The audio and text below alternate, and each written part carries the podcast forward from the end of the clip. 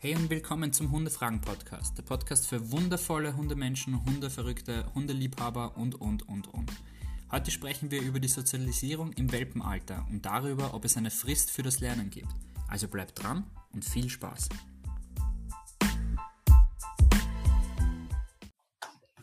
Alex, worüber reden wir heute? Was machen wir heute? Wir reden heute über Welpen und äh, starte ich gleich mal mit der ersten Frage. Ähm, mhm. Was ist das Wichtigste, was ich jetzt zum Beispiel als neuer Welpenbesitzer oder wenn ich auch ähm, gerade erst recherchiere und mir einen Welpen zulegen will, wissen muss über die Sozialisierung und über das Leben mit einem Welpen? Lieblingsfrage, überhaupt nicht breit gefächert. Sehr cool. ähm, vielleicht fangen wir mal, bevor wir noch in die Sozialisierung gehen. Puh, Kommunikation und Lernen, glaube ich, ist, ist, ist so das Allerwichtigste am Anfang. Ähm, gehen wir mal zum Lernverhalten, das ist ein guter Start.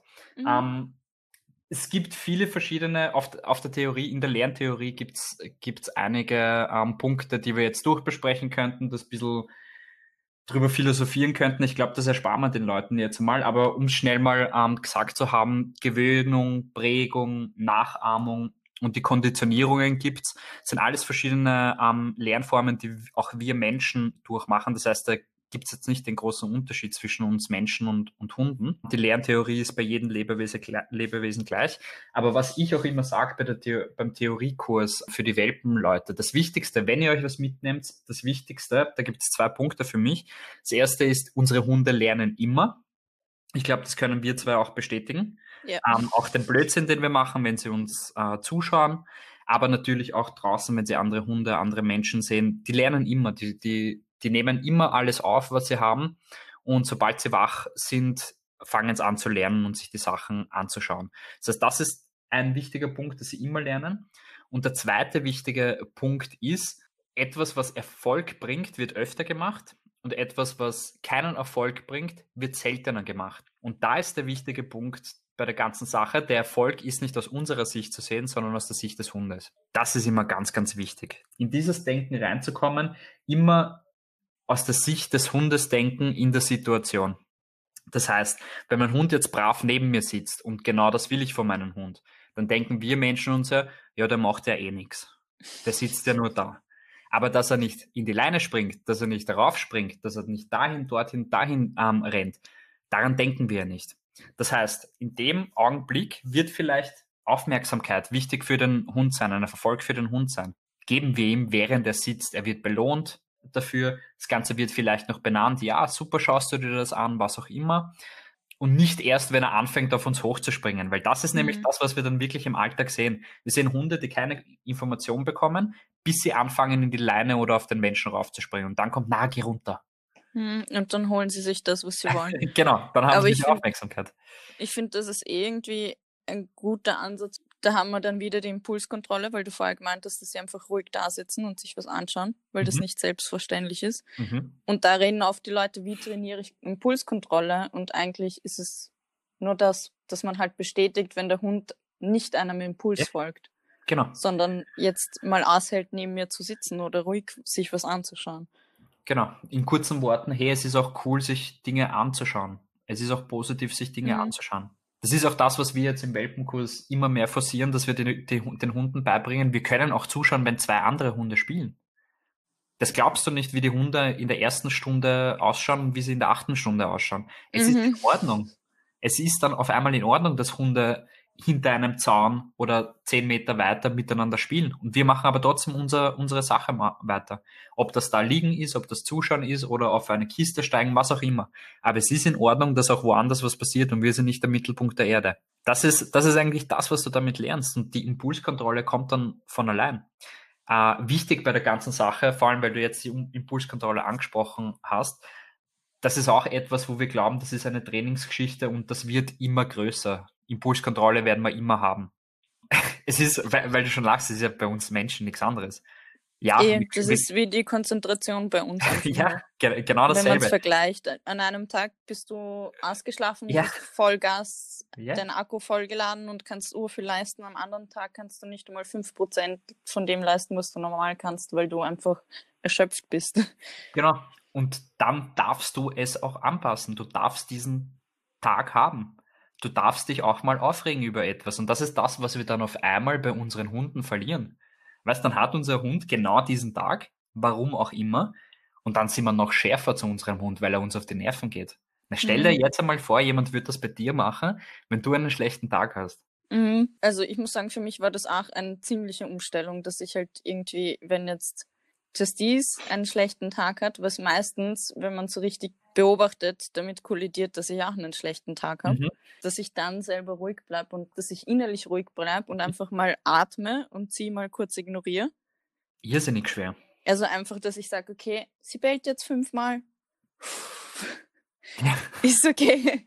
genau das. Genau. Und das ist aber um einiges besser und das beruhigt sich auch der Hund mehr, desto mehr ähm, du selber dich beruhigst. Und es genau. ist eben, wie du gesagt hast, wenn der Hund irgendwie weniger schläft, und das beobachte ich jetzt halt intensiv bei Justice, weil sie sehr schwer zur Ruhe kommt, dann ist es klar, dass der Hund nicht jede Hundebegegnung meistert. Und dann darf das auch sein und dann muss man halt Management betreiben und einfach schauen, dass man den Hunden aus dem Weg geht.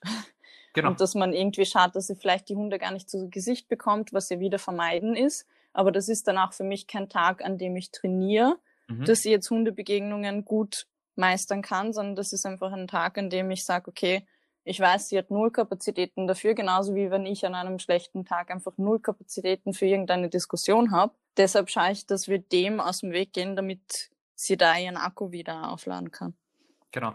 Und das, ähm, weil du es gerade gesagt hast, es ist ja schön zu sehen, dass es keinen Unterschied macht, ob das ein Welpe ist oder ein erwachsener Hund. Es macht absolut keinen Unterschied. Das heißt, wenn ich diese Frage gestellt bekomme, was ist denn das Wichtigste vom, vom Welpen? Das ist, das ist eigentlich das, was wir tun wollen von Anfang an. Dieses, dieses, diesen Gedankengang so aufbauen, dass es in Ordnung ist, dass es auch mal nicht funktioniert.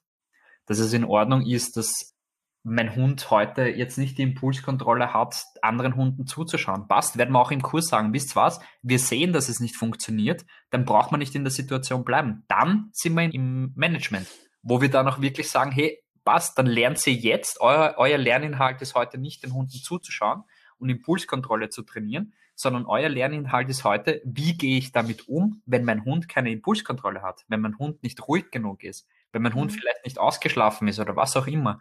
Wie gehe ich wirklich damit um? Und sowas wirst du immer haben. Und bei uns in den Kursen, du wirst mindestens einen Tag haben, wo das so ist. Und ich finde es auch besonders wichtig, dass man auch das lernt, nämlich zu erkennen, wann kann mein Hund gar nicht. Genau. Ganz wann ganz kann mein Hund gar nicht diese Übung jetzt meistern oder diese Situation meistern und wann braucht er jetzt irgendwie mehr Unterstützung von mir oder von mir einfach, dass ich schaue, okay, du kommst jetzt gar nicht in diese Situation rein, weil ich merke, okay, deine Körpersprache, alles, was du irgendwie gerade von dir gibst, zeigt, okay, das ist gerade zu viel. Heute ist es einfach zu viel. Genau, das ist es. Und um so ein Management betreiben zu können, und da springen wir jetzt auf das Thema Kommunikation, da schöpfen wir aus den, aus, aus den Erfolgen, die wir gehabt haben, als es gut gelaufen ist. Das heißt, wenn wir wirklich die Kommunikation jetzt aufgebaut haben und daraus auch eine faire Kommunikation gemacht haben, wir gehen da immer ähm, schnell auf das Com weil, weil es so lustig ist, wie, wie Menschen und Hunde beim Com reagieren. Ein Hund weiß ja nicht, was ein Com ist. Ein Hund lernt, was ein Com ist. Lustig ist zu beobachten, dass Menschen Com sagen und dabei stehen bleiben und auf den Hund warten. Und genauso ist es auch, wenn sie Warte sagen, dass sie dem Hund weiter nachgeben. Das heißt, wir machen eigentlich kon komplett konträre Dinge und unser Hund kann ja die deutsche Sprache nicht, so wie keine andere Sprache, sondern er lernt aus der Handlung, die wir hinter unserem Wort setzen. Mhm. Das heißt, wenn ich meinem Hund wirklich von Anfang an beibringe, komm, heißt wirklich, wir gehen jetzt weiter und dann lasse ich meinem Hund diese ein, zwei Sekunden Zeit, entscheide dich, weißt du schon, was das bedeutet, das komm, oder weißt du es nicht? Und dann darf ich ihn mitnehmen. Das ist kein Reißen an der Leine oder irgendwas und hinterherschleifen. Es ist ein Mitnehmen, wie zum Beispiel, ich, wir sind jetzt zusammen einkaufen im Donauzentrum, du siehst irgendwas im Schaufenster und ich weiß aber, verdammt, wir müssen in zwei Minuten bei der U-Bahn sein. Dann werde ich dich am Oberarm nehmen und sagen, komm, wir gehen weiter. Mhm. Ich weiß, da ist was super Cooles, aber wir gehen jetzt trotzdem weiter. Das ist das Wichtige. Den, an den Tagen, wo wir wirklich so trainieren können und das dem Hund beibringen können, dass wir konsequent bleiben, dann können, erst dann können wir wirklich fair sein an Tagen, wo das, wo nichts mehr funktioniert, weil das kommt, war in jeder Situation des Lebens des Hundes genau dieselbe Handlung. Wenn wir jetzt 50 Prozent der Zeit stehen bleiben beim Kommen und 50 Prozent weitergehen, wenn wir kaum sagen, wird der Hund nicht lernen. Das wird ein Zufallsprodukt sein, was er dann tut. Hm, das ist dann nicht konstant. Genau. Und das ist das, die, weil du es gerade gesagt hast, die Konstante im Training. Immer wieder genau dasselbe zu machen. Immer wieder hinter dem Wort, das wir haben wollen, dieselbe Handlung zu stellen und wirklich das, was wir vom Hund haben wollen. Indem wir da konsequent bleiben und immer wieder dasselbe machen, können wir dann fair bleiben in einer Situation, wo unser Hund alles ausblendet. Da weiß er dann, okay, ein Komm heißt jetzt wirklich, wir gehen weiter. Irgendwo habe ich das schon mal gehört. Ich mache das jetzt. Wenn wir nicht äh, konstant in dem bleiben im Training und nicht bei jedem Mal aufpassen, dass wir wirklich genau das tun, was wir von unserem Hund haben wollen, dann wird es natürlich schwer. Was sagst du eigentlich zur Sozialisierungsfrist? Und dazu, dass man da alles reinpackt. Ich liebe die Frage. Das ist, es gibt ein Sprichwort, vielleicht fangen wir damit an. Was Hensler nicht lernt, lernt Hans nicht mehr. Was so viel bedeutet, wenn ich das als Kind nicht geschafft habe zu lernen, dann lerne ich das als Erwachsener auch nicht mehr.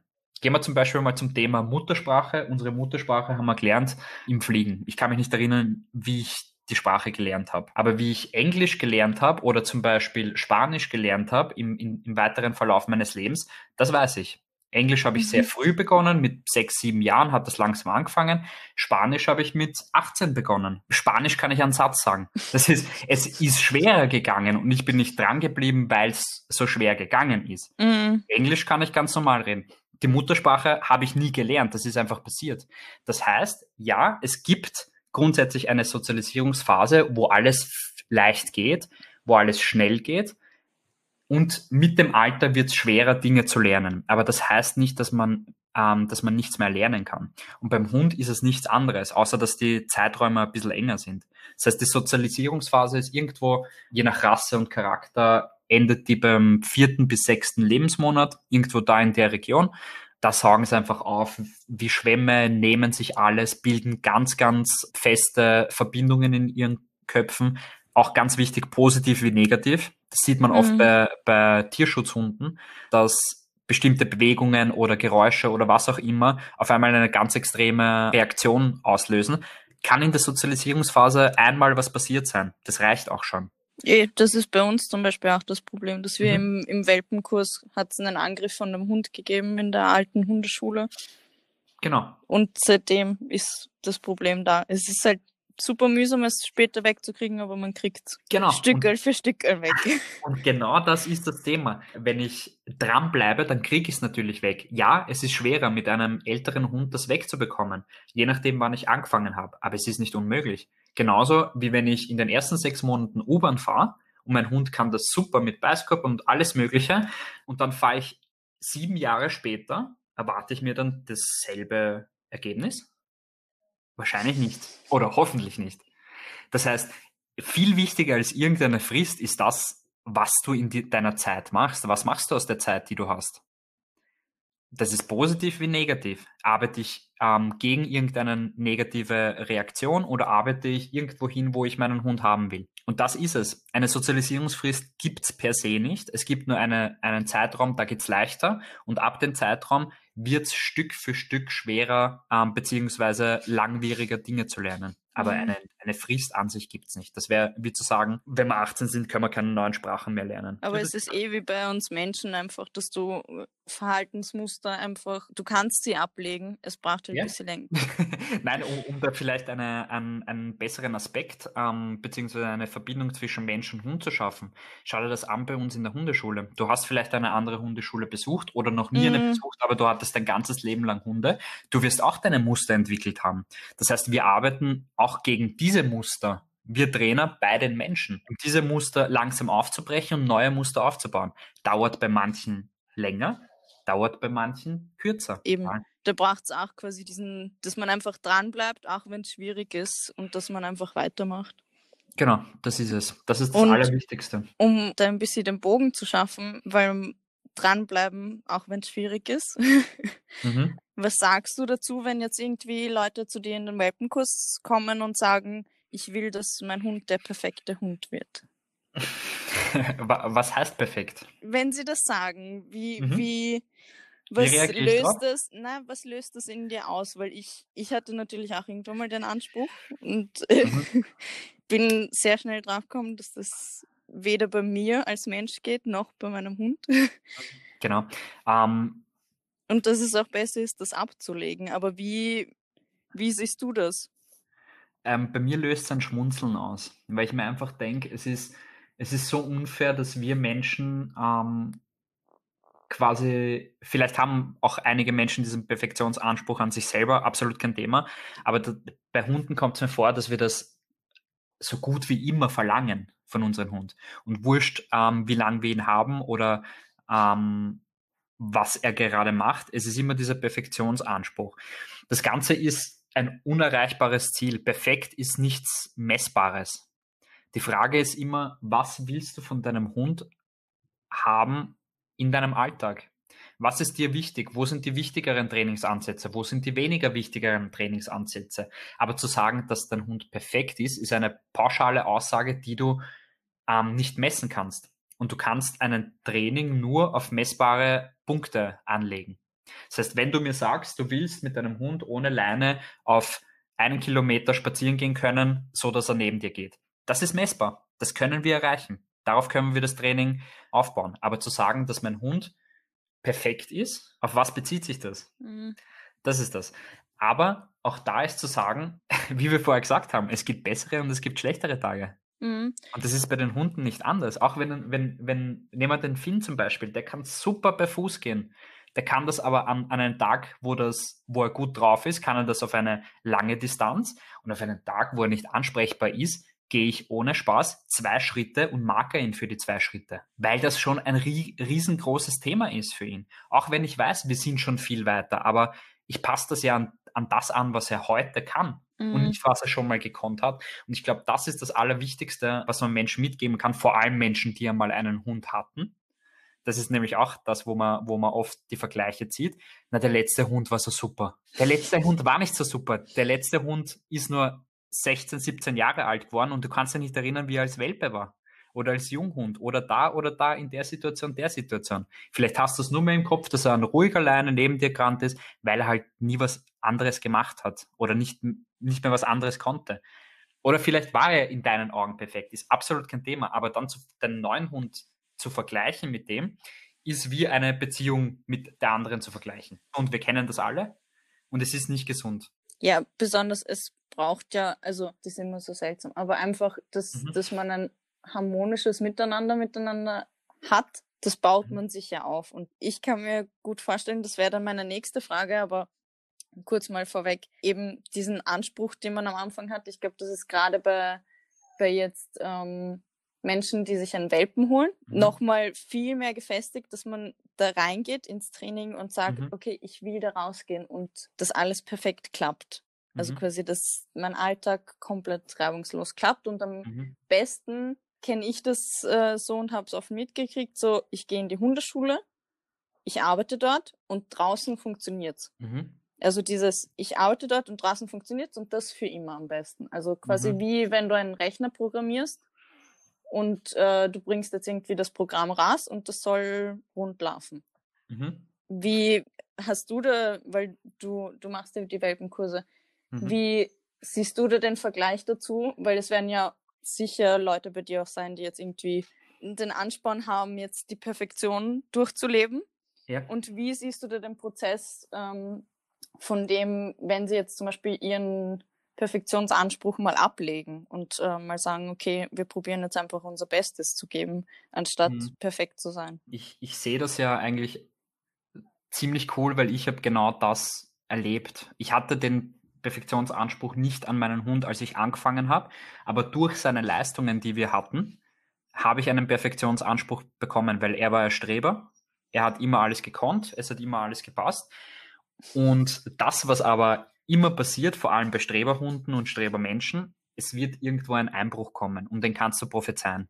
Und das ist bei jedem Einzelnen passiert. Das ist so der letzte Punkt, wo du Leute abfängst mit dem Perfektionsgedanken.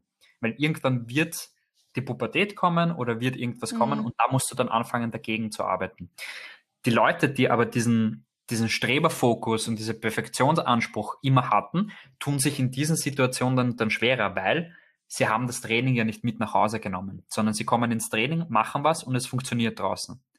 Das machen sie für acht, zehn, 16 Wochen. Und so kommst du in einen, in einen Alltag, wo du nicht mehr viel trainierst, du wendest vielleicht ein paar Sachen an, aber es ist so mehr oder weniger wurscht, ob, ob das jetzt genauso war, wie wir es in der Hundeschule gemacht mhm. haben oder nicht. Und dann kommt aber dieser Einbruch und dann weißt du nicht mehr, was du tun sollst. So weit will ich nie gehen, dass die Leute dorthin kommen. Aber das ist so der, der Punkt, ich weiß, dass wir einen Stopp haben bei Leuten mit Perfektionsanspruch, weil das irgendwann passieren wird. Da versuche ich dann wirklich die Leute schon früher abzufangen, ihnen zu sagen, ja, auch wenn ihr das könnt, bitte trainiert es trotzdem. Bitte macht es trotzdem, bleibt trotzdem daran, auch wenn das schon super funktioniert. Markert eure Hunde auch einmal, bestätigt sie äh, die Hunde auch einmal bei der Hälfte von dem, was sie sonst können seid ein bisschen flexibel mit euren Dingen. Ähm, hörst du den Film im Hintergrund? Ja. Sehr gut. Ähm, ja, so ist das mit Hunden. Das macht es nur authentisch. Genau. genau. Nein, ähm, das heißt, ich, ich bin ein bisschen flexibler auch im Training, dass, dass die Menschen einfach merken, hey, es wird auch Situationen geben, wo mein Hund das nicht schaffen kann.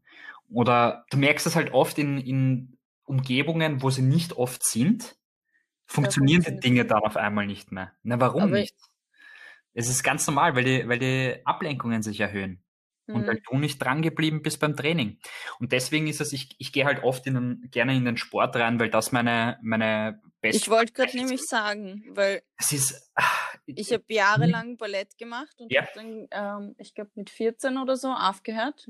Eben dann habe ich eine Woche lang aufgehört und damals habe ich mir gedacht, okay, die Woche Pause, die ja. mache ich halt. Auf einmal, so schnell kannst du gar nicht schauen. Ich habe den perfekten Spagat machen können. Ich, alle möglichen Sachen haben wir gelernt. Innerhalb von der Woche nichts mehr. Ich bin 50 Zentimeter über dem Boden. Das war das Maximum, was ja. ich irgendwie in den Spagat gehen konnte, wo ich mir echt gedacht habe, okay, wenn du nicht dran bleibst, und das ist halt die Disziplin, die du brauchst. Genau. Besser, man, man bleibt halt immer wieder dran und macht halt wenigstens alle paar Tage immer wieder das, wenn man jetzt sagt, okay, ja. ich will jetzt nicht unbedingt jeden Tag trainieren, dann das ist auch, ähm, glaube ich, nicht sinnvoll, weil Pausen braucht man auch dazwischen, aber mhm. eben wenn man nicht dran bleibt, dann vergeht das ziemlich schnell, dann ist man ziemlich schnell draußen und dann funktioniert es auch nicht. Und dann braucht man eben, wie du gesagt hast, mit dem Alter braucht man dann länger, um wieder reinzukommen. Genau. Und das ist einfach der Punkt, sich immer die Vergleiche zu schaffen zu dem, was man sonst auch im Leben macht. Alles, was du in deinem Alltag machst und ohne Probleme machst, machst du ohne Probleme, weil du es trainiert hast. Es ist in allem, was wir tun, so. Und deswegen ist es halt einfach nur fair, wenn wir das unserem Hund auch zugestehen. Weil unser Hund wird seine Entscheidungen treffen. Die sind ja nicht so, dass sie, dass sie sagen, na, wir haben jetzt gelernt, dass du unsere Entscheidungen triffst, deswegen bleibt das mein Leben lang so. Nein, wenn wir zu spät sind, trifft er seine Entscheidungen. Und der testet auch. Der testet auch und er probiert auch. Und das will ich ja auch von meinem Hund. Mit solchen Hunden kannst du super arbeiten, weil sie bieten dir Dinge an. Aber das ist das, was. Sie können super differenzieren ja. habe ich mitgekriegt. Ja. Weil Justice testet sehr gern und sehr gern bei unterschiedlichen Menschen. Und die ja, differenziert ja. bei jedem verhält sie sich anders, weil sie weiß, okay, bei jedem funktioniert etwas anderes. Ja, genau. Genau. Und das ist, ähm, das ist eben das Wichtige, dass wir immer dranbleiben mit den Dingen, die uns wichtig sind in unserem Alltag, dass wir die wirklich aufbauen und trainieren. Wie auch zur Sozialisierung. Es gibt die Leute, die Helikoptereltern, die einen Regenschirm für ihren Hund mitnehmen, wenn es draußen regnet.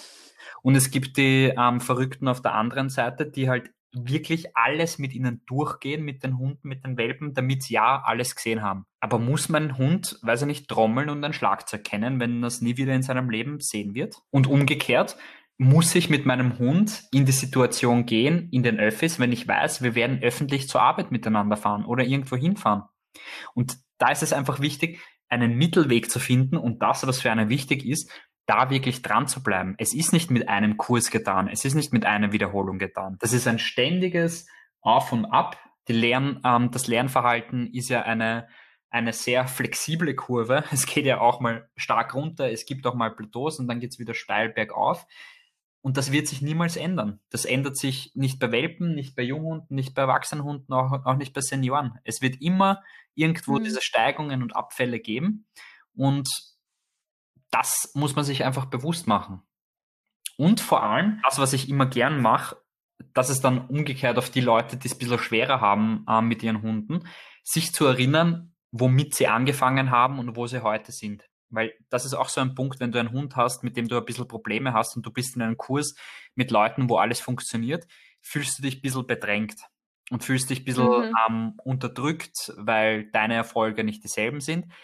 Und da hole ich die Leute gern ab, dass das die besten Erfolge sind. Weil wenn du mit einem Hund in den Kurs kommst, der nur in der Leine hängt, nur im Karussell rennt und nach drei, vier, fünf, sechs Wochen hast du einen Hund, der, weiß ich nicht, schon auf einer Kiste sitzen kann oder was auch immer, neben dir ruhig sitzen kann, Hunde beobachten kann. Hey, was willst du mehr? Ein Traum.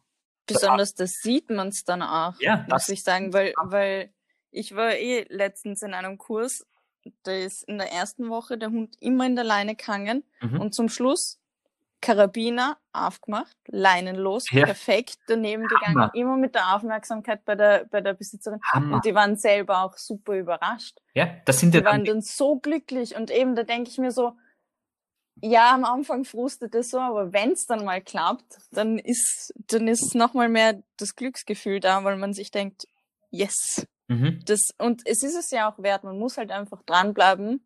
Und wenn man dranbleibt, dann wird man auch belohnt mit diesen Erfolgen. Genau, das ist es.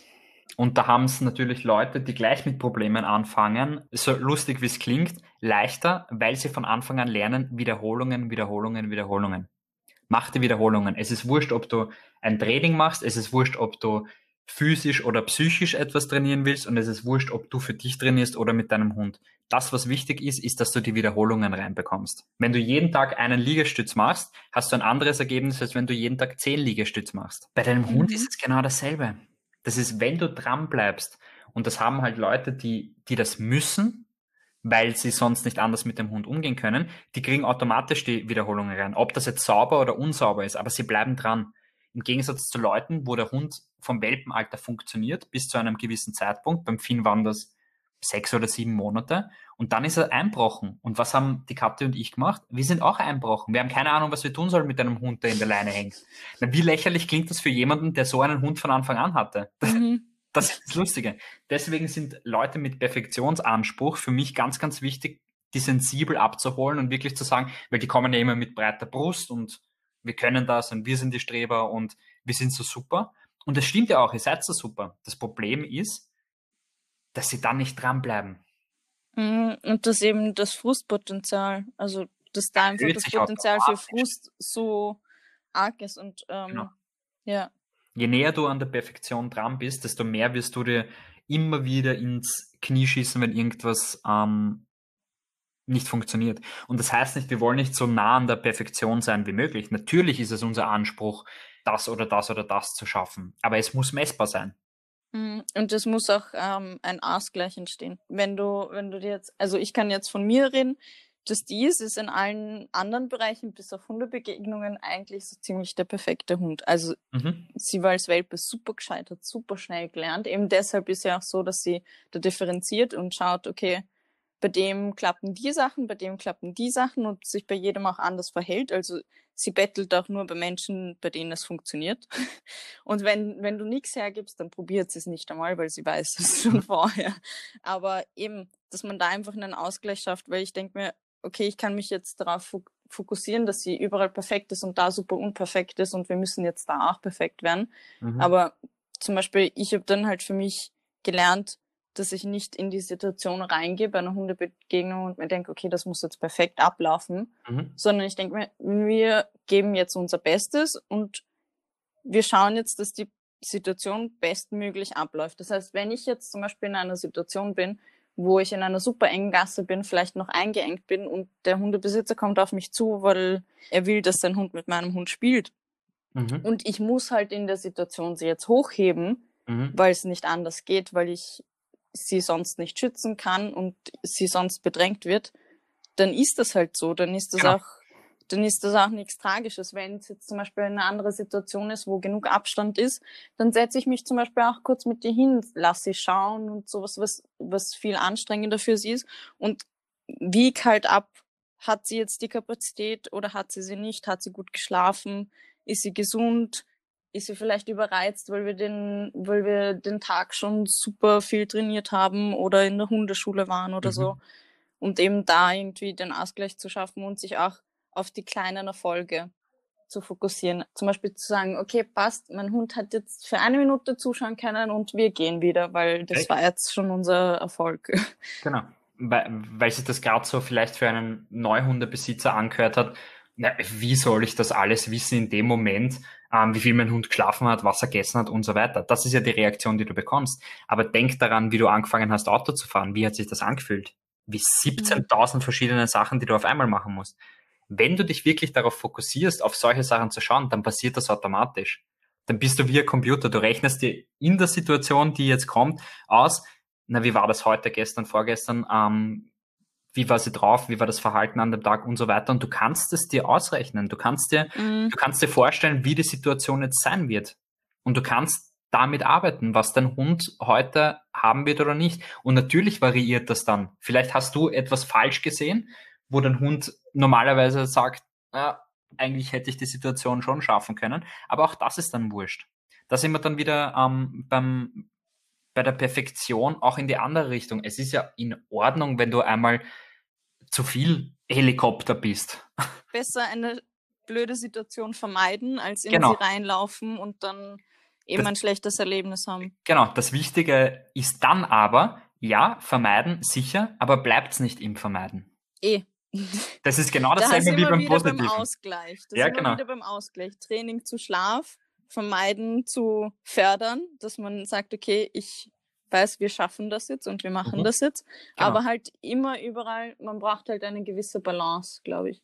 Genau. Und ich glaube, ich glaube, das ist auch das Wichtigste, was man irgendwie mit dem Hund beachten sollte, dass man einfach irgendwie schaut, dass man wirklich achtsam ist und ähm, eine Balance schafft zwischen all den Dingen, die man mit einem Hund machen ja. kann oder die einen Hund quasi stärken, den Akku aufladen oder wieder entladen. Genau, ist ja nichts anderes bei uns, Work-Life-Balance. Ja. Das Lieblingswort von unserer Generation, glaube ich. Es ist auch für uns was ganz, ganz Wichtiges und auch unser Hund hat eine unter Anführungszeichen Work-Life-Balance. Und auch die gilt es zu beachten. Und das ist eigentlich, um das jetzt alles einzupacken und zur ersten Frage zurückzukommen, das wäre die ausführliche Antwort auf die Frage.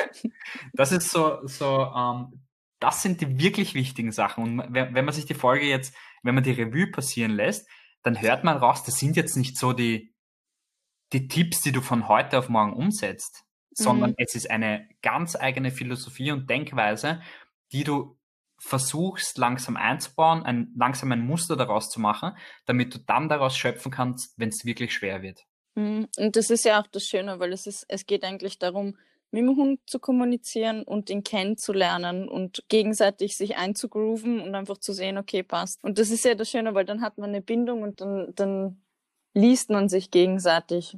Also ich finde das immer, ich finde den Prozess sehr schön. Ja, das ist Wenn ich merke, hey, mir fallen jetzt Sachen auf, die sind mir vielleicht vor mhm. ein paar Monaten nicht aufgefallen. Ja, Gänsehautmomente sind das. Und das, das hört aber nie auf beim Hund. genau, das ist das. Mein Hund entwickelt sich auch weiter und genau.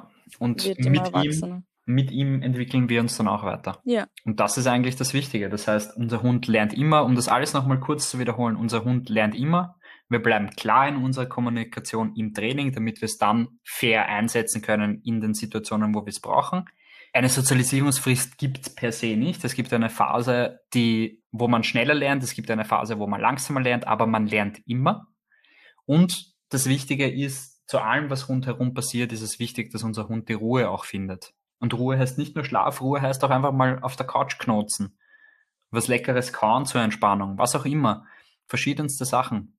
Oder halt einfach auch Ruhe im Sinne von, was bei uns Wienern der Fall ist, raus aus der Stadt, rein in irgendeine Umgebung, wo sonst nichts ist. Auch das kann Ruhe sein. Auch das kann ein bisschen wegkommen sein. Das heißt, da wirklich, weil du es vorher auch gesagt hast, Akku aufladen. Das ist das ganz, ganz Wichtige. Impulskontrolle ist nichts, was man trainiert und das funktioniert immer besser. Es ist ein Akku, der sich auflädt und entlädt. Je nachdem, wie ich es einsetze. Eine letzte Frage habe ich noch an dich. Mhm. Wenn du jetzt zu allen kommenden Welpenbesitzer beziehungsweise neuen Welpenbesitzern oder auch Hundebesitzer, weil das kann ja auch die auch betreffen, ähm, reden könntest und ihnen was mitgeben könntest, was wäre das? Oh, verdammt. Lass mich kurz nachdenken. Beziehung ist das A und O.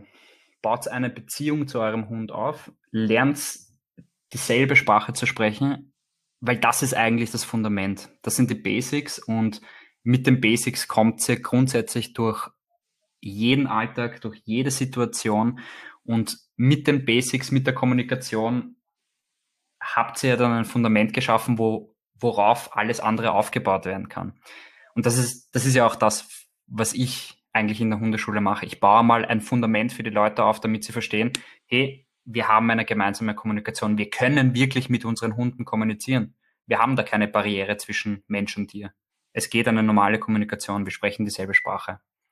Und das ist das Wichtigste. Einfach die Basics aufbauen, ein Fundament aufbauen und immer dabei bleiben. Wurscht, ob das vor einem Jahr war, vor einer Woche oder vor 15 Jahren. Es ist ganz egal. Immer bei den Basics bleiben. Das ist das Wichtige. Ja. Und so kommen wir weiter. Das kann ich so unterschreiben. Sehr cool. Ja, war cool. Finde ich auch. Ich hoffe, ihr habt euch was mitgenommen. Auch an die Neuhundebesitzer, Welpenbesitzer. Ähm, ich hoffe, euch hat die Folge was gebracht und es war nicht zu viel Wirrwarr von Alex und mir. wir, wir da müssen reden. wir noch arbeiten. Ja, ja, genau. Aber das schaffen wir auch. Weißt du, wir machen auch die Wiederholungen.